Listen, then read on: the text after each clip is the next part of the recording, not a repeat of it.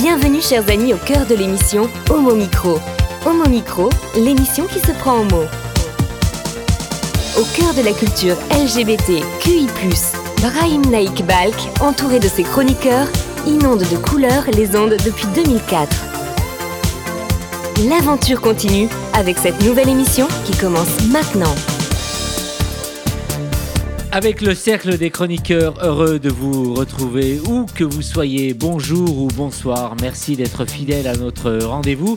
À mes côtés, pour vous informer, Valérie Beau, bonsoir. Ce soir, tu nous emmènes au cinéma. Exactement, ce soir j'écris le nom d'un film, Les Amours d'Anaïs.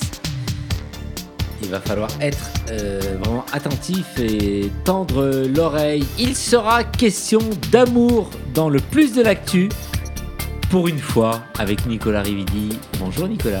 Et oui, quelle surprise Salut à toutes, salut à tous. Ce soir, dans le plus de l'actu, on fait un tour de l'autre côté du mur. Et quel mur? On en saura plus. Pas la Alors. murge, hein, le mur. J'adore franchir les murs et j'en ai tellement franchi dans ma vie. Je vous le dirai peut-être tout à l'heure si on a du, du temps. Ah revenons parmi nous. Et ravi de retrouver Eric Brulin. Bonsoir Eric. Ce soir, alors, avec toi, il sera question d'art. Comment ça va Bah ça va bien, bonjour à toutes et à tous. Ça fait super plaisir de vous voir. Quand t'as commencé ton cercle des chroniqueurs, j'ai cru que t'allais dire le cercle des chroniqueurs disparus, j'ai failli le prendre pour moi. Ah oui, on s'est inspiré un peu de ça. Vraiment, et c'est ta- et la première de la saison aussi. C'est ma première de la saison. ouais. Et on va, pour une fois, on va pas parler de peinture, on va parler de danse, on va parler d'art vivant. Ça va être aussi passionnant avec toi. Et bien sûr, en face de nous, en régie, pour réaliser notre émission, Nathan Hilero. Bonsoir Nathan, comment ça va? Bonsoir Brahim et bonsoir à tous. Écoutez, je vais très très bien. Je suis très heureux déjà de vous retrouver tous les quatre pour une nouvelle émission. Et puis j'espère qu'on gagnera de plus en plus d'auditeurs. J'ai appris il y a très peu de temps aussi que euh, on avait eu un pic d'auditeurs récemment. Oui. Je trouvais ça très très bien. J'espère que au fur et à mesure justement, on continuera de pousser cette vague d'auditeurs et que vous continuerez aussi de nous écouter euh, en plus de nous écouter en direct, de continuer à réécouter les podcasts et à vous faire plaisir, je sais pas, à retrouver un podcast qui vous paraît bien. Merci en tout cas à vous, auditeurs, de nous écouter ce soir. Merci de rester avec nous. Homo Micro, le cercle des chroniqueurs. LGBT+, Committee, nous sommes en ligne avec Christophe Martel, le rédacteur en chef de ce média d'information LGBT+. Bonsoir Christophe, comment ça va? Bonsoir, bonsoir Brahim, bonsoir à toutes et tous. Alors, euh, c'est la première, c'est la première de, de la saison, comme euh, pour notre ami euh, Eric euh, Brulin qui, qui est avec nous ce soir. Et tu vas démarrer pour nous parler un peu d'une circulaire qui a fait parler d'elle et qui a fait du bruit, la circulaire Blanquer sur l'accueil des enfants trans à l'école. Dis-nous en plus. Oui, tout à fait. Euh, Donc c'est une circulaire euh, qui a été publiée le, le 30 septembre, donc il n'y a pas si longtemps que ça. Et Jean-Michel Blanquer, donc le ministre de l'Éducation, euh, avait voulu faire le point et des recommandations et des informations pour la prise en compte des questions relatives à l'identité de genre en milieu scolaire. hein. C'est le titre de la circulaire. C'est une circulaire qui a trois grands chapitres comprendre les réalités et la diversité des situations de transidentité, savoir répondre à la situation des élèves trans, prévenir la transphobie, mettre en place des mesures générales et préventives. Alors on se souvient qu'il y a euh, quelques mois, effectivement, à Lille, en décembre dernier, euh, une lycéenne trans s'était suicidée, ce qui avait provoqué euh, beaucoup de réactions, effectivement. On se souvient aussi du documentaire de Sébastien Lipschitz, hein, Petite fille, un documentaire lumineux, touchant sur une toute petite fille, parce qu'elle a, a 8 ans, euh, elle combat sa mère aussi pour la faire accepter à l'école. On sait qu'à l'école, c'est très très difficile. Et là, euh, le ministre a essayé euh, de faire des recommandations. Alors, c'est les intentions, on va dire, sont plutôt bonnes, mais euh, non seulement il n'y a pas vraiment de moyens qui sont attachés à ces recommandations, Ouais. et euh, c'est une euh, c'est une lettre euh, d'information, si je puis dire. Il n'y a pas la force d'un décret, euh, il n'y a pas de mesures impératives à prendre en compte. Et c'est pour ça que dans mon édito, je m'interrogeais sur vraiment la portée de cette euh, circulaire ou de cette euh, loi, de cette circulaire bancaire, en fait. Alors peut-être un un tour de table justement, parce que mes collègues autour de cette table ont été vraiment très attentifs. Valérie, si tu devais réagir avec ce que tu viens d'entendre. Bah, il est temps qu'on alerte et qu'on mette en place des choses par rapport aux personnes trans. Oui. Euh, et la formation, genre, je, je- peut-être j'ai été inattentive, il y a bien une formation qui est prévue euh, par rapport aux enseignants, parce que parfois il y a un travail de fond à Ouais. faire et euh, il, y a- il peut y avoir au niveau ministériel certainement, je l'espère, une volonté sincère, mais descendre sur le terrain avec une bienveillance spontanée, c'est pas forcément euh, facile. Ouais, il y a tout un travail encore dans ce domaine-là, mais on n'a pas euh, plus de précision, euh, Christophe. Alors, la, la circulaire dit beaucoup de choses, mais euh, après, encore une fois, c'est c'est pas un texte, il n'y a pas de mesures impératives, il n'y a pas de moyens mis en place. Donc, bien sûr, euh, comme l'a dit Valérie, on insiste sur la formation des personnels, mais euh, encore une fois, euh, c'est des choses qui vont être aussi un petit peu, je dirais, du bon vouloir entre Oui, guillemets de la de la des administrations et des, des, des lycées ou des, des établissements. Nicolas, une réaction? Quand on voit les réactions euh, des opposants, euh, c'est qu'on marche dans la bonne direction déjà. Ouais. Voilà, alors après, il faut euh, évidemment, comme le rappelait Christophe, insister sur le fait que bien souvent ces circulaires sont des textes un peu creux qui sont pas assortis de moyens. Alors après, dans quelle mesure est-ce qu'on peut espérer du gouvernement un, un décret ou même une loi hein, qui règle la question de l'accueil des élèves en situation de transidentité? Ça, je sais pas du tout si, si on peut l'espérer, mais évidemment, ce serait souhaitable parce que c'est voilà, à un moment, c'est des gamins qui peuvent se retrouver en très grande souffrance et en très grand danger, pas du fait qu'ils soient dans un parcours de transidentité, mais parce que autour d'eux, il y a une situation qui, qui se crée et qui les met en danger. Très juste. Éric Brulin Je crois qu'il y a tellement de choses qui se nouent au moment de l'enfance, en fait, que c'est hyper important justement d'avoir, euh, dès la, la petite enfance, des exemples positifs et euh, un- une vraie démarche inclusive vis-à-vis de tous les enfants, quels qu'ils soient, quel que soit leur choix, leur orientation, comme, que- quels que soient ces enfants. Et euh, comme vous l'avez dit, je suis d'accord, c'est un pas, il en faudra d'autres, mais c'est déjà un pas et c'est déjà hyper important parce qu'il n'y en a pas eu souvent, pas eu beaucoup jusqu'alors. Donc ce pas, il faut, il faut le faire et ça c'est super, mais maintenant il va falloir qu'il y en ait d'autres. Effectivement. Alors, euh, j'en parlais hors antenne tout à l'heure avec mes collègues euh, de, l'émission. Quand on entend un personnage qui nous dit que les LGBT+, qui interviennent en milieu scolaire font de la propagande, moi j'en fais euh, régulièrement et ça me fait mal quelque part. Donc, il y a énormément de travail euh, à faire dans ce domaine-là. Et quand on voit ce type de circulaire, même si il y a peut-être un petit creux, ça va naturellement faire évoluer les choses, euh, je pense, Christophe. Oui, il faut l'espérer, mais en tout cas, voilà, comme, comme vous, l'avez toutes et tous bien dit, c'est un premier pas, euh, mais on serait, euh, moi je serais amené à dire il faut maintenant des moyens, Ouais, vraiment des effectivement. moyens supplémentaires. Dans un autre domaine, euh, l'Assemblée unanime contre les thérapies de conversion, Christophe. Oui, alors c'était le débat euh, de la semaine dernière euh, à l'Assemblée nationale. Alors c'est un débat qui, a- qui est assez express puisque euh, donc je vous rappelle que la députée euh, ouvertement lesbienne, Laurence Van Sonnebrock, donc députée En Marche, avait été rapporteur d'un texte euh, sur euh, l'interdiction des thérapies de conversion avec Bastien Lachaud qui est de la France insoumise. Donc ce texte est arrivé à l'Assemblée. Alors certains ont dit euh, à gauche, on peut être un peu critiqué en disant un peu opportunément, à quelques mois des élections, ce texte arrive à l'Assemblée. En tout cas, voilà, l'idée, c'est d'interdire euh, ces pseudo-thérapies de conversion, donc qui veulent guérir, entre guillemets, bien entendu, avec mille guillemets, des personnes LGBT, puisque le hashtag qui a lancé la campagne Rien à guérir est là pour dire qu'effectivement, il n'y a rien à guérir. Donc l'idée, c'était de pouvoir décrire ce phénomène et de pouvoir le pénaliser, et donc de, de, de mettre des peines de prison ou des amendes spécifiques aux pratiques, comportements ou propos répétés visant à modifier ou réprimer l'orientation sexuelle ou l'identité de genre. Ouais. Et effectivement, l'Assemblée a unanimement voté pour cette loi, sachant que, bon, bien entendu, il y a le passage euh, au Sénat et qui va sans doute euh, peut-être se dire que c'est pas forcément une loi très importante, mais en tout cas, symboliquement, euh, et même si ça concerne que quelques personnes, ou quelques dizaines, ou quelques centaines de personnes par an, c'est déjà énorme et euh, il était temps effectivement d'agir. On croise les doigts pour ça, mais je suis sûr que ça va, ça va passer.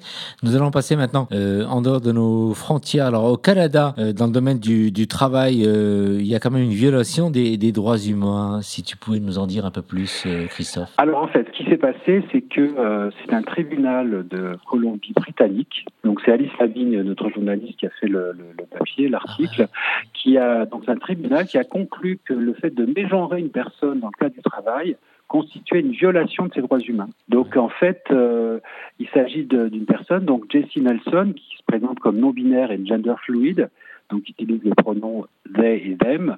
Elle avait attaqué en justice son employeur, hein, un restaurant, parce que justement il refusait euh, d'appliquer, euh, si je puis dire, ou d'utiliser les pronoms, euh, les pronoms euh, qu'elle, qu'elle, qui elle souhaitait, hein, que cette personne non binaire souhaitait. Et donc euh, le, le juge a effectivement euh, considéré que, euh, comme, alors je cite, hein, le, que le juge, le jugement, comme un nom, les pronoms sont une part constitue fondamental de l'identité d'une personne et leur utilisation appropriée indique que nous voyons et respectons une personne pour ce qu'elle est.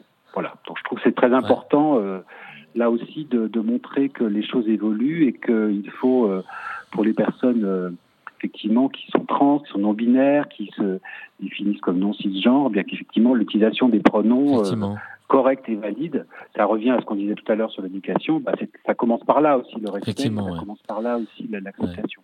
Et ça avait été rappelé euh, il y a quelques semaines par Denis Martin Chabot, qui est chroniqueur aussi à, à Homo Micro, euh, n'est-ce pas euh, Nathan?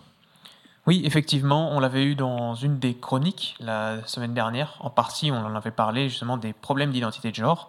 Euh, on espère également qu'il va nous faire aussi un retour d'ici la fin du mois, étant donné qu'il c'est prévu. Exact, étant donné qu'il est chroniqueur aussi et qu'il nous envoie sa chronique chaque chaque fois à la fin du mois.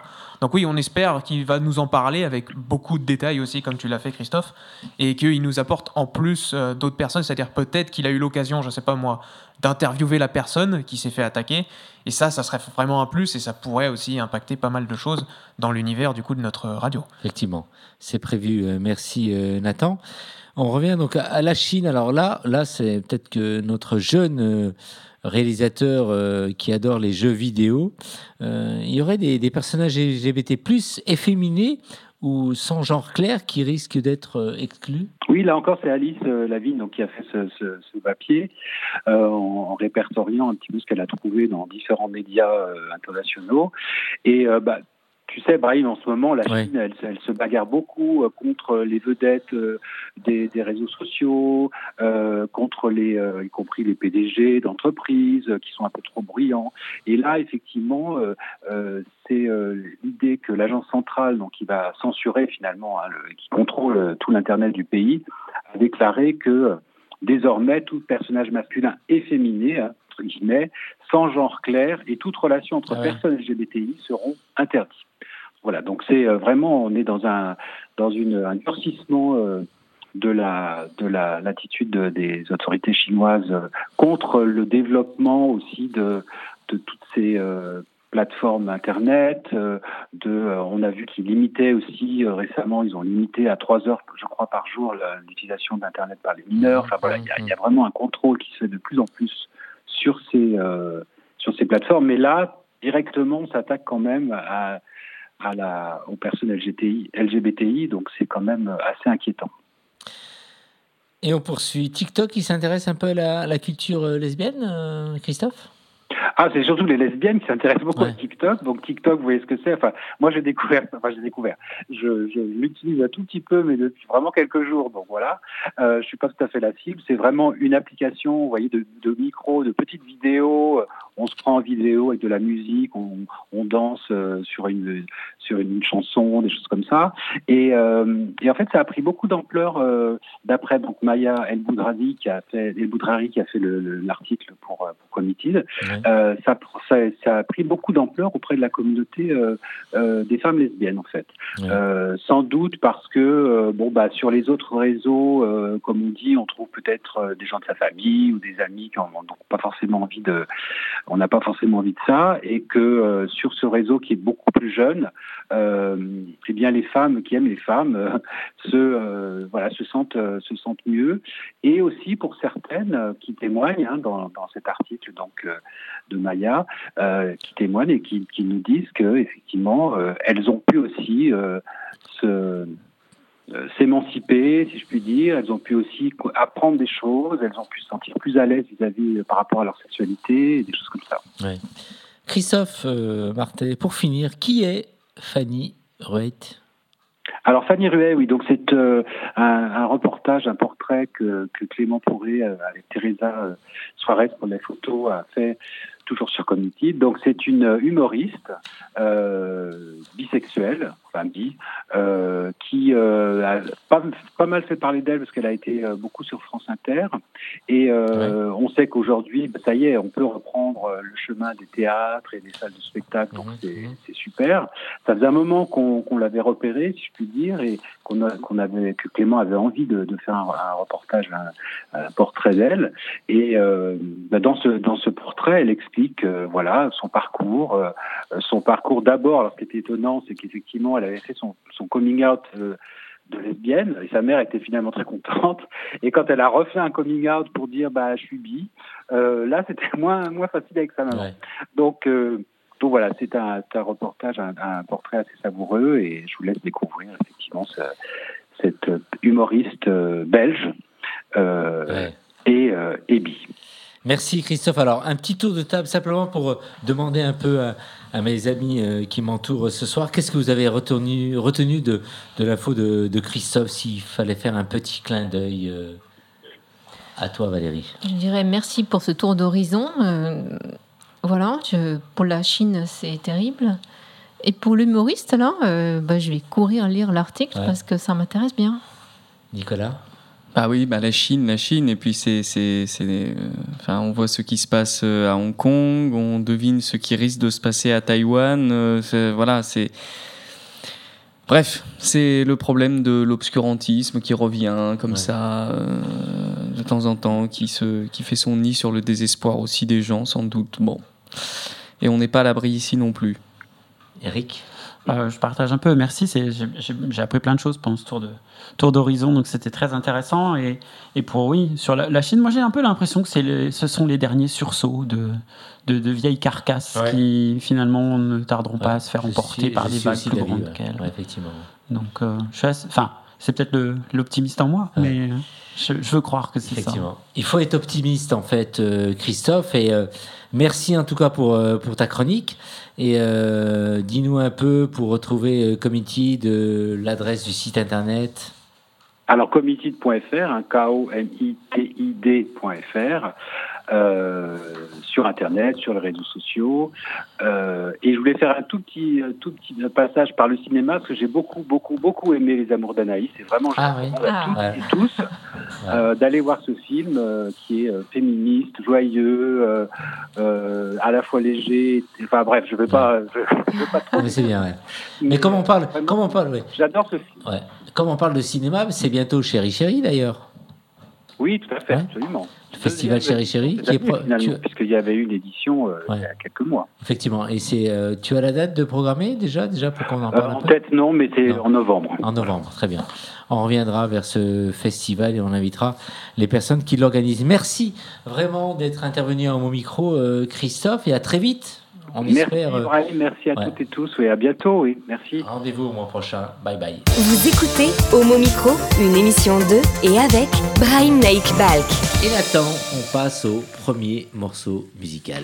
Exact. Et pour ce premier morceau musical, je me suis dit, on va essayer d'aborder, on va dire, un côté un peu pratique et même, je dirais, un côté un peu sympa. Euh, on sait qu'en ce moment, on regarde tous entièrement les réseaux sociaux, mais aussi beaucoup la télévision.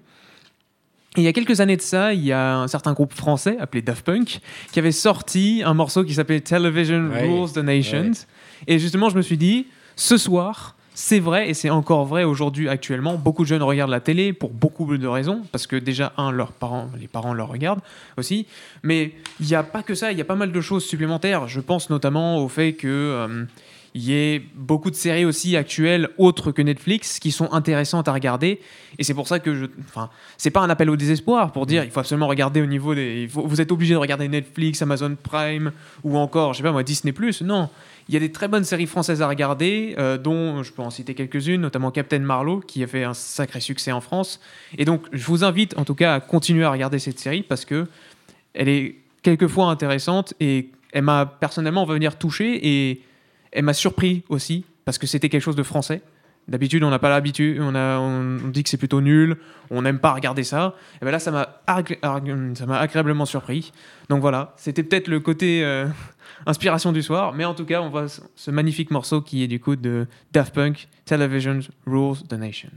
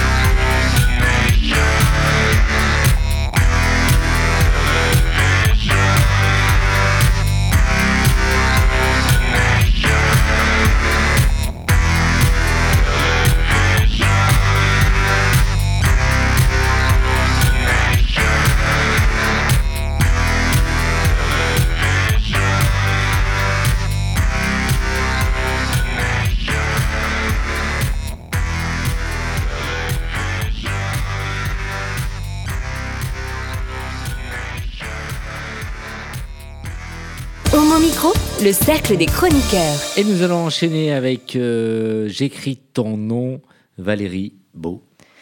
Et oui, alors ce soir, je ne suis pas la seule donc à livrer une mention spéciale au premier long métrage de Charline Bourgeois, Taquet, Les Amours d'Anaïs, avec Anaïs de Moustier, Valéria Bruni Tedeschi, Denis Podalides. Voici le synopsis. Anaïs a 30 ans. Il y a un homme dans sa vie qu'elle n'est plus sûre d'aimer. Elle ne supporte pas la vie à deux, en particulier dormir avec quelqu'un. Lors, d'une soirée, elle rencontre Daniel, Denis Podalides, un éditeur bien plus âgé qui s'éprend d'elle. Mais très vite, elle est fascinée par sa femme Émilie, Valeria Bruni Tedeschi. La cinquantaine, c'est une écrivaine reconnue. Alors, Anaïs se passionne pour ses textes. Elle lit tout et se reconnaît en elle. Elle la reconnaît dans la rue, l'interpelle. Le désir est le prolongement d'une complicité littéraire qui démultiplie les sentiments. Vous êtes qui, Anaïs lui demandera Émilie face à sa détermination, un tantinet obsessionnel à la croiser et à la retrouver. Anaïs est jeune et pressée. La vie est une urgence, c'est maintenant. Elle a conscience de la fragilité de la vie. D'autant plus que sa mère a un cancer. Elle a peur certainement, elle pétille, c'est un bouillon. De toutes ses forces, elle tout. Dévore tout. Agitée Peut-être. Vivante absolue, oui. Elle se lance en permanence à l'assaut du bonheur. Émilie en contrepoint est une, écrivaine établie, puissante, tranquille, et pourtant sur le fil. Anaïs a le goût de l'absolu, de ses grandes ambitions. Elle croit en toutes les possibilités de l'existence. Son énergie et sa détermination créent des étincelles. Éveille l'attention auprès d'Émilie, oui. Elle force tout obstacle. Qui pourrait lui résister La réalisatrice a construit un film subtil, drôle, léger, profond, écrit avec soin. Elle détaille. J'ai travaillé dans l'édition chez Grasset, mais à 20 25 ou 26 ans, j'ai compris que pour le cinéma, il commençait à y avoir urgence et j'ai tout quitté du jour au lendemain. Je me suis mise à écrire des scénarios de courts-métrages dans mon coin. Ce film est une chorégra- chorégraphie précise des mots, du désir, l'image, l'histoire, tout est orchestré d'une esthétique raffinée. Noé Bach, le photographe, nous précise. L'idée, c'est une rencontre entre le verbe et l'énergie du mouvement et des corps. La réalisatrice détaille. C'est le récit d'une rencontre atomique entre deux subjectivités, une histoire d'amour et de désir qui passe aussi par l'esprit et l'intelligence. Oui, le rapprochement des corps, ce face-à-face intime souffre- s'ouvre au paysage grandiose, l'infiniment grand et l'infinie sensualité tendre et d'une rare beauté. D'une sensualité qui sonne juste, c'est exactement ça. C'est un film sur la liberté. Alors je dis merci Charline pour ce très beau premier film, Solaire. C'est notre bonheur aussi et je vous invite à aller le découvrir. Et ça se joue dans de nombreuses salles. Ah oui, il est très très bien distribué. Je suis allée voir un MK2 euh, à Paris. Il est, euh, on peut aller le voir en province très facilement aussi. Eric, tenté par ce film? Deux actrices et un acteur fabuleux dedans et qui font souvent de très bons choix. Donc, euh, c'était certainement déjà gage d'un bon film. Ce que tu en dis euh, nous donne encore plus envie d'aller le voir. Moi, j'aime beaucoup Anaïs de Moustier. Et euh, ouais, j'avais vu la bande-annonce qui m'avait intrigué et je m'étais dit, Hum, ce film doit être bien. Tu nous le confirmes. Super. Exactement. Nicolas? Eh ben, ça donne envie d'aller le voir. Donc je pense que je, je trouverai un petit moment pour aller le voir. Moi, j'irai euh, aussi. Alors, euh, c'est un film que tu as vu il y a plusieurs semaines maintenant. Oui, semaines à euh, presque à sa sortie. J'avais euh, j'avais vu sur les réseaux sociaux et lorsque j'avais vu la bande-annonce avec les deux comédiennes, je me suis dit, ouh, ça, ça doit être pas mal. Ouais. Et alors, quand on va au cinéma, on, on- on va seul ou avec, accompagné? Tu étais accompagné. J'étais accompagnée et nous avons décerné à ce film, c'était le, c'est pour nous le plus beau film que l'on ait pu voir, en- une histoire entre deux femmes. Christophe Martet donc a parlé de ce film tout à l'heure euh, lors de son intervention. Donc, euh, et ça avait même été abordé à Committed. Exactement. Nicolas, je vais te donner l'appareil et tu ris finalement parce que je pourrais t'appeler Christophe. Non, je, je rigole parce que tu, tu entretiens une obsession à, à mon égard. C'est tout à l'heure tu as appelé Eric euh, Nicolas. Là, c'est Christophe. Ouais. Alors c'est très flatteur, mais enfin. Pas pour une émission animée par Abraham Knight Rividi. euh, Oui, c'est voilà, normal en oui, fait. bien sûr, voilà, c'est ça. Faut que tu en fasses une, chr- une chronique, un de ces quatre, euh, Nicolas. Nathan, pour finir, euh, un film comme celui-ci, donc euh, intéressé par aller dans une salle de cinéma, tout seul ou accompagné? Toujours. Toujours. Euh, peu importe la situation, c'est toujours intéressant. Euh, si le film, en plus, le pitch du film est aussi intéressant. Bah, euh, voilà. Après, euh, je sais pas si ça ressemble un peu du coup à Larguer. euh, au niveau de, du pitch, parce que en fait, justement, c'est aussi trois filles qui ont à peu près déjà quasiment quarantaine, qui littéralement en fait se retrouvent complètement mortes en termes de genre elles ont plus de relations et elles se sentent elles veulent, avoir des relations différentes euh, au niveau des, des termes et tout ça. Enfin non, je pense que c'est complètement différent. Il y a une immense différence d'âge entre les deux femmes. Chacune est très épanouie dans sa vie et c'est l'histoire d'une rencontre, euh, Ouais. des questionnements ou pas, euh, une fascination pour un être humain. euh, voilà. Valéria en face d'elle, cette jeune femme qui la regarde et qui est fascinée par elle, et c'est vrai que c'est très flatteur, mais son urgence de vivre bouscule le- le- Valéria.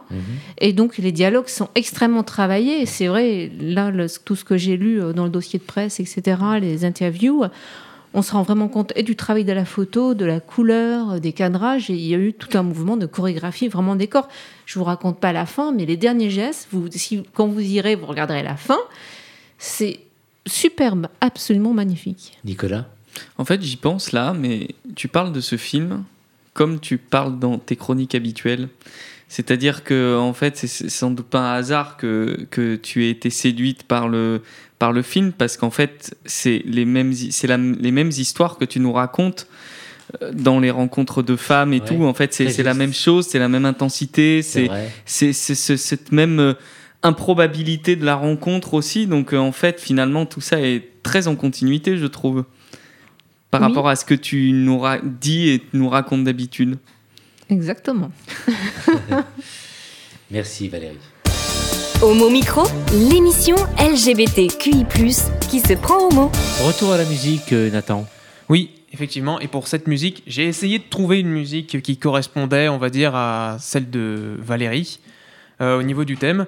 Et le problème, c'est qu'il n'y avait pas vraiment euh, de, on va dire, de musique qui exprime justement, par exemple, une artiste féminine qui exprime, le sentiment pour une fille. Donc du coup, je me suis retrouvé à chercher de vieux classiques, euh, mais je me suis dit que c'était pas assez original. Et je suis tombé par hasard sur une chanson d'un certain euh, Claude Barzotti, euh, qui est un Italien, qui a décidé de chanter Madame. Ça date de 1965. Et donc qui, on va dire, essaye de trouver une personne qui n'arrivera peut-être jamais. On- donc euh, voilà, j'ai décidé de vous passer cette magnifique musique de la part de Claude Barzotti. On écoute. Je vous regarde tendrement. J'aurais bien voulu vous parler. Mais le courage m'a manqué. J'aurais voulu vous emmener. Faire quelques pas à mes côtés. Sans pour cela imaginer, imaginer un tas de choses, des choses que je n'ose vous dire, madame. Et pourtant, je pense à vous bien souvent, souvent, je pense à vous, madame. Souvent, je vous revois, madame. Je suis heureux, j'ai des idées. Et peut-être demain, vous me prendrez la main.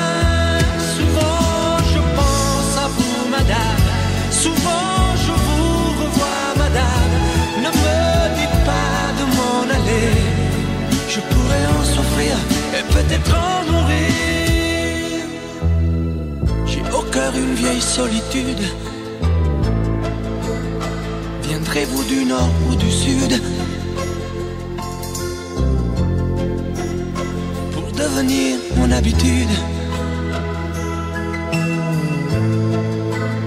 Vous serez mon premier été. Ma rose et ma source cachée.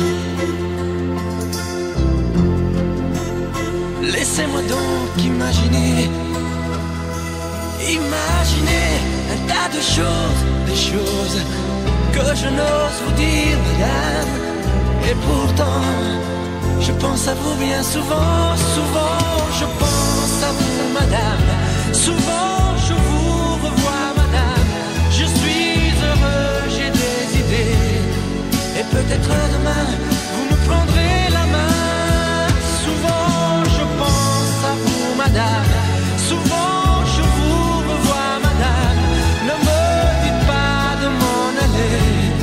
Je pourrais en souffrir et peut-être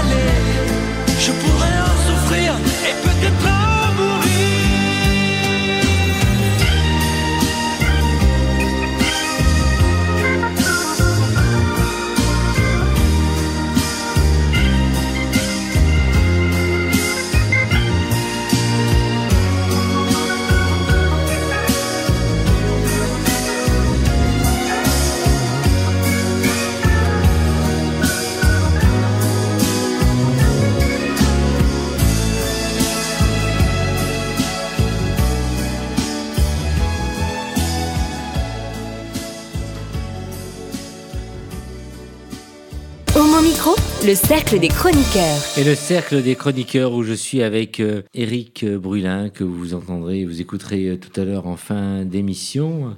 Valérie Beau, que vous venez euh, d'entendre, l'émission réalisée par notre ami euh, Nathan. Et tout de suite, nous passons à. Qu'est-ce que j'ai dit? Ah non, normalement c'était Eric avant. Mais c'est pas grave. c'est Eric maintenant. Moi c'est à la fin. Carrément, c'est fou. Mais c'est pas grave. Je vais retourner mes fiches. Moi, en plus, je me disais que Valérie, elle avait parlé de chorégraphie à la fin de son film. Je me disais, c'est super. Elle m'a fait une, une transition de dingue. Alors, nous allons On s'était passer- coordonnés pendant des semaines et les mois. Et là, Effectivement. Je voulais garder le meilleur pour la fin, mais bon. Heureusement que tu as, heureusement que tu as une équipe disciplinée quand même. hein, tu vois, tu- Effectivement. Et nous allons effectivement passer à notre ami euh, Éric euh, Brulin. Alors, euh, aujourd'hui, nous allons parler de danse et d'art euh, vivant. Et il s'agit de quoi exactement? Bah, en fait, je me suis rendu compte que depuis que je fais des chroniques guédard, j'ai surtout parlé de, peinture, de sculpture, de choses comme ça, mais j'ai rarement parlé de danse et de chorégraphie. Et je me suis dit que c'était le- le moment de pallier à ce manque. Et du coup, je vais vous parler d'un chorégraphe et metteur en scène qui s'appelle Dimitris Papayoannou. Alors, avec un nom euh, comme ça, euh, quelque chose me dit que cette personne est grecque. Eh bah oui, Brahim, il est bien grec. Il est né à Athènes euh, en 1964, le 21 juin. Il est gay, on va en reparler. Et euh, il fait partie des chorégraphes majeurs de la scène européenne. Alors, vous le savez peut-être pas, mais vous avez peut-être déjà vu un spectacle de Papa Ioannou si vous aviez regardé la cérémonie d'ouverture des Jeux Olympiques d'Athènes ou de clôture, parce que c'est lui qui avait réalisé bah, ce- cet énorme spectacle, ce spectacle hors norme dans lequel, comme dans tous ces spectacles d'ailleurs, il y a de la danse, du théâtre, des performances multiples, de la musique, de la poésie et bien sûr de la mythologie. Bref, un, art total qui est sa marque de fabrique. Alors tu te demandes sûrement comment il est devenu chorégraphe. Oui. C'est ça ce que tu allais me dire, Brahim. hein Effectivement. c'est bien, dans cette émission, on fait les questions, les réponses. Et ben, en fait, c'est- clair qu'il aurait pu faire autre chose qu'être chorégraphe parce que quand il a commencé sa carrière, quand il a commencé tout jeune, eh bien, il était plutôt tourné vers la peinture. Euh, peinture, dessin, et il était même extrêmement talentueux en la matière puisqu'il a intégré l'école des beaux-arts d'Athènes avec les meilleures notes qu'un étudiant ait jamais obtenues. Ouais. Euh, il a rencontré un, peintre grec qui était très célèbre à l'époque, euh, est- dont je vous avais parlé dans une chronique, qui s'appelle Yanis Tsarouchis, qui est euh, gay lui-même. Alors à ce moment-là, euh, Tsarouchis, il n'avait plus beaucoup de sous, mais il était très connu quand même. Il l'a accueilli dans son, atelier, il l'a conseillé énormément, donc ça l'a vraiment aidé à, forger son, regard, à, travailler euh, sa peinture. Euh, il a donc commencé euh, à faire des illustrations, des dessins, des illustrations qui étaient euh, plutôt à caractère gay ou LGBT et qui étaient publiées euh, notamment dans des, dans des périodiques euh, LGBT en Grèce. Alors on était dans les années 80, il faut penser qu'à ce moment-là en Grèce il n'y avait pas grand-chose LGBT. Donc euh, c'était quand même une, démarche assez euh, audacieuse. Et puis bah, pendant son, école des beaux-arts, il a découvert la danse. Euh, il a commencé à, faire un peu de mise en scène, à faire des costumes. Et puis il a regardé des vidéos de, de, de grands chorégraphes, et notamment d'une grande chorégraphe allemande qui s'appelle Pina Bausch. Et là, il est tombé amoureux de la danse. Il s'est dit, voilà ce que je veux faire. Alors, comme ces illustrations, ces dessins lui avaient permis de déjà gagner quelques prix, de se faire repérer euh, avec euh, notamment des prix obtenus à Marseille, à Barcelone, à Bologne, eh bien, tout ça, ça lui a permis de financer euh, sa formation. Et il est parti à New York où il a commencé à compléter sa formation de danseur, puis en Allemagne, aux côtés d'un grand metteur en scène qui s'appelle Robert Wilson, où il a là aussi parfait son, son, art. Il est revenu en Grèce, il a fondé sa compagnie, et il a commencé à avoir un certain nombre de, succès, alors plutôt des succès locaux, mais ça lui a permis de se faire repérer par les organisateurs des Jeux qui lui ont confié donc cette super production internationale, juste incroyable. Et puis, bah, évidemment, ça a lancé sa carrière sur la scène mondiale. Et après ça, il a eu le choix de faire des, euh, des productions à la fois en Grèce, mais surtout internationales, aussi bien en Italie, aux Pays-Bas, en Belgique, en Allemagne, mais aussi au Canada, en Australie, à l'autre bout du monde, et en France. Il est euh, souvent représenté en France. Et alors, quoi- à quoi ressemble son travail et, quoi, et à quoi faut-il euh, s'attendre quand on va voir un de ses spectacles? Dis-nous tout.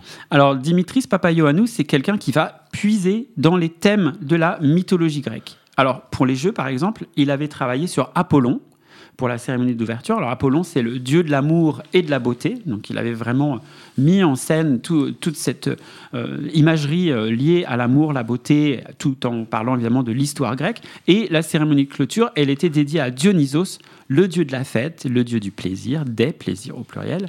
Alors, visuellement, il propose toujours une danse contemporaine, hein, c'est pas de la danse classique, dans laquelle les corps réalisent des performances qui demandent beaucoup de maîtrise technique, mais sans être des choses absolument bluffantes, tout à fait incroyables.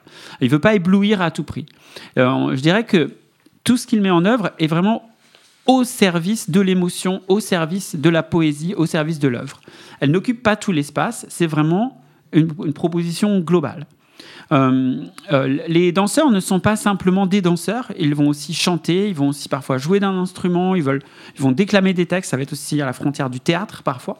On a des troupes qui sont souvent nombreuses, avec euh, parfois des grands tableaux, avec beaucoup de, danseurs et danseuses sur scène, et puis d'autres moments, des duos qui sont très émouvants, y compris des duos de danseuses et de danseurs ensemble. Euh, il y a des décors qui sont généralement monumentaux, gigantesques, mais qu'ils l'utilisent, dont les euh, danseurs euh, que les danseurs utilisent pour euh, comme des accessoires. Parfois, ils les démontent, ils les torturent, ils dansent dessus. Ce sont des obstacles, ils jouent avec. Euh, les costumes sont plutôt sobres, mais avec quand même un peu d'originalité. Et surtout, ils mettent vraiment en, en valeur les corps et les mouvements des, des- des danseurs et des danseuses. On a une musique aussi qui est assez présente, parfois un peu répétitive, mais sans être euh, trop obstruante, elle est toujours au service de l'art, en fait, toujours au service de l'œuvre. Bref, euh, un spectacle de Papa Ioannou, c'est vraiment une œuvre totale où euh, tous les arts, mais aussi tous les sens sont mis, à- pris à partie et sont mis en évidence. Alors, on sent vraiment que tu es fan, Eric. Tu nous as dit aussi qu'il était gay. Il est vraiment euh, militant? Alors oui, je suis fan déjà. Euh, c'est vraiment, je trouve que ces spectacles font partie des plus beaux que, que j'ai pu voir euh, sur scène. C'est vraiment magnifique. Je vous le recommande vivement. Et maintenant, s'agissant de son homosexualité, alors on peut pas dire qu'il en fasse un, si grand étalage que ça, mais c'est surtout dans, dans son art qu'on va le voir. Alors déjà, je voudrais dire une chose, c'est que souvent on se dit ah danseur égale gay, chorégraphe égale PD. Alors Parfois oui, et parfois non, parce qu'il y a quand même de très grands chorégraphes, très connus, des cho- chorégraphes contemporains. Euh, je pense à Benjamin Millepied, par exemple, qui est euh, le, compagnon de l'actrice Nathalie Portman, qui a euh, travaillé sur Black Swan, le film que vous avez certainement vu, et qui, qui y figure d'ailleurs, si je me souviens bien, qui lui est hétéro. Donc c'est pas parce que la danse est un truc élégant où on porte des, des vêtements moulants qu'on est forcément gay quand on en fait. Et bah, on peut être hétéro et être euh, et être élégant, et puis parfois aussi, malheureusement, être aussi gay et un peu bourrin. Donc, euh, cette parenthèse étant refermée, j'en reviens à Dimitris Papaioannou, euh, qui, euh, bien qu'il soit euh, vraiment mondialement connu, est quelqu'un qui finalement est assez discret, n'apparaît pas trop dans la presse, il n'en fait pas des tonnes, et c'est vraiment au travers de son œuvre qu'il manifeste son homosexualité. Alors, je vous ai parlé de ses dessins, de ses illustrations. Euh, il a aussi tenu évidemment des interviews dans des magazines gays à un moment où c'était un peu compliqué en Grèce. Et puis, bien sûr, dans ses spectacles, là, on retrouve toute cette sensibilité. Alors, j'ai parlé des costumes, mais il a une façon d'habiller, voire de déshabiller, parce que souvent, il y a des, des danseurs et des danseuses qui apparaissent nus, mais pas une nudité euh, provocante, mais une nudité qui montre juste les corps dans leur beauté et Oui. dans leur euh, technicité de danseurs et de danseuses.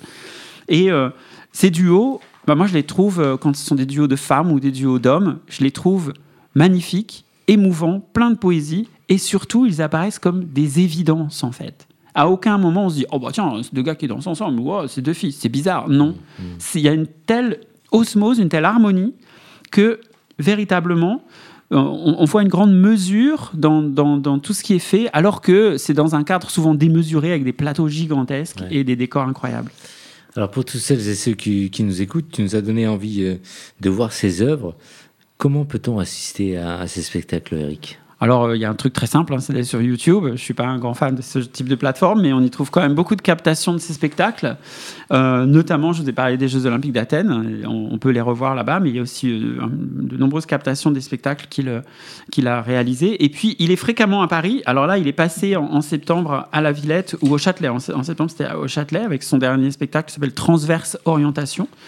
Il est passé aussi à Lyon, il est passé aussi à Montpellier, il sera à Martigues en novembre. Donc euh, il tourne pas mal en France chaque année, hein, quasiment. Il y a un spectacle de lui qui est, qui est présenté. Donc euh, vraiment, je vous le recommande. C'est euh, une superbe porte d'entrée vers le monde de la danse, le monde de la danse contemporaine. L'occasion de voir quelque chose de différent, de voilà, faire des choses qu'on n'a pas l'habitude de faire. Et puis d'aller dans des salles avec des vrais gens, voir du spectacle vivant. On peut le faire, alors faisons-le. Ça vous donne envie autour de cette table, euh, Valérie? Ah oui, vraiment, là, je vais suivre. euh, je- je- la prochaine fois qu'il vient à Paris. euh, Je t'envoie les coordonnées, j'essaie de le dire avant. absolument, Absolument. Il faut qu'on fasse l'annonce. Ouais. Nicolas Alors, moi, je me souviens de la cérémonie d'ouverture et de clôture à Athènes, qui est pour moi une des plus regardables que j'ai vues. C'est-à-dire que souvent, c'est indigeste. Là, je sais pas, il y avait un truc, ça, ça passait bien. euh, c'était pas, c'était pas pompeux, c'était pas arrogant, en fait. C'est ça. J'avais trouvé beaucoup de finesse dans la façon de faire les choses. C'est très élégant, très très léger, c'était presque un dessert en fait, voilà. Donc c'est et, et ça m'avait ça m'avait beaucoup plu. Je ne connais pas hélas autre chose de son œuvre. D'ailleurs, j'ignorais que c'est lui qui l'avait euh, fait. Enfin, je me souvenais de la cérémonie, mais j'ignorais que c'était lui qui l'avait fait. Donc euh, oui, oui, go go YouTube et puis on va, on va déjà on va aller voir. On euh, rendez-vous pour l'année prochaine quand il va repasser à Paris. Merci Eric. Est-ce que tu as déjà une idée de chronique quand tu reviendras parmi nous Non, Aucune. aucune. Mais ça viendra. Mais ça viendra. Merci. Vous écoutez Homo Micro, une émission de et avec Brahim Naik Balk. Et pour finir, on attend un morceau autour de la danse, oui ou non? Alors, autour de la danse, pas forcément, mais par contre, euh, j'aimerais poser d'ailleurs une question à nos amis chroniqueurs. Est-ce que, dans ce cas-là, euh, vous, vous connaîtriez, je sais pas moi, un chanteur grec Ou alors d'origine grecque? Grec, moi je connaissais un mec assez fort que j'adorais, barbu. Euh, Est-ce que tu as une idée? Euh, euh, Ah, moi j'en connais plein, mais. Ah oui, ah bah, Nana, Mouskouri. Nana Mouskouri, Gros barbu, J'adorais Ah. Nana Mouskouri, mais quelqu'un qui est décédé il y, a, que- il y a plusieurs années maintenant. Comment il s'appelle le mec Ah, balèze Demis Roussos. Demis Roussos, Mais, oui. Des Aphrodite Child. Oui, mais malheureusement, c'est pas celui auquel je Ah, pensais. Euh, Quand j'ai dit justement origine aussi grecque, est-ce que par hasard vous aurez un chanteur peut-être déjà peut-être mondialement plus connu? Nikos Aliagas. Nikos, Nikos Aliagas a fait, euh, a chanté, A et d'ailleurs il, peu, se ouais. débrouille pas mal. Ouais, ouais, effectivement. Euh, Non, oui, bon, il était populaire en tout cas dans les années 70 et 80 même. Ouais. Ah, Oh là là. dans les années 70 et 80. Non, dis-nous tout. Et je dis bien d'origine. Ah oui, c'est. D'origine grecque. Non, moi ça me parle pas. Et on va avoir du mal. Dis-nous Je tout, pense euh, que tu vas peut-être te détester, Brahim. Il s'agit per- de personne d'autre que George Michael. Forcément. Non Bah si. Si, George Michael, bien sûr. George Michael Ah oui. est, est- Ah oui. est grec d'origine. Et donc forcément, il est... Oui, oui, il est né en Grèce et ensuite, du coup, il est, il est, il est allé en Angleterre pour commencer sa carrière et il a fini, en tout cas, avec le succès qu'on connaît actuellement euh, de cette personne. Et donc, J'apprends quelque chose ce soir. c'est tant mieux. C'est mieux que Demis Roussos, t'as bien choisi quand même. Effectivement. Alors non. Alors la chanson que j'ai choisie de lui, euh, je me suis dit on va quand même prendre une chanson qui est plutôt entraînante. euh, étant donné que c'est plutôt un espèce de spectacle aussi, je me suis dit on va prendre Wake Me Up Before You Go Go. Ouais. Parce que forcément, je me suis dit c'est une super musique. Et Ouais. comme du coup, bah, tout le monde aime cette musique, et aussi moi je l'aime encore, je l'ai découvert quand j'étais petit, et d'ailleurs je l'écoute toujours actuellement parce que c'est quelque chose d'assez formidable. Et bien voilà, je voulais faire le plaisir aussi à nos auditeurs d'écouter cette super chanson de la part de George Michael, qui est Wake Me Up Before You Go Go.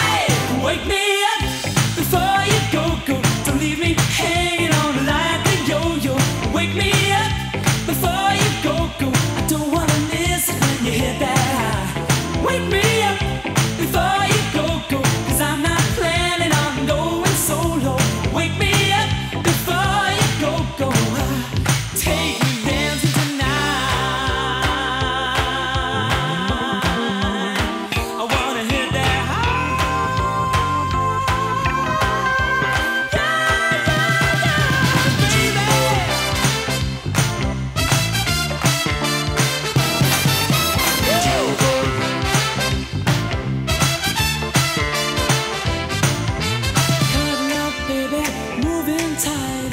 We'll go dancing tomorrow night. It's cold out there, but it's warm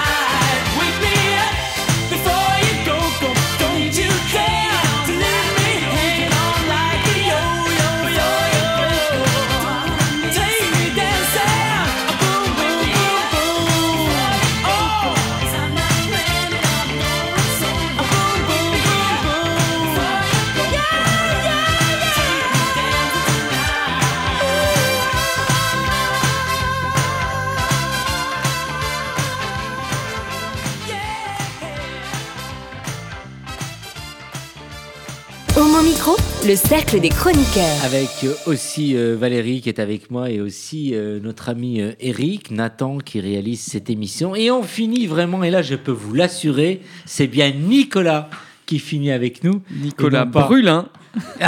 et Nicolas Brulin.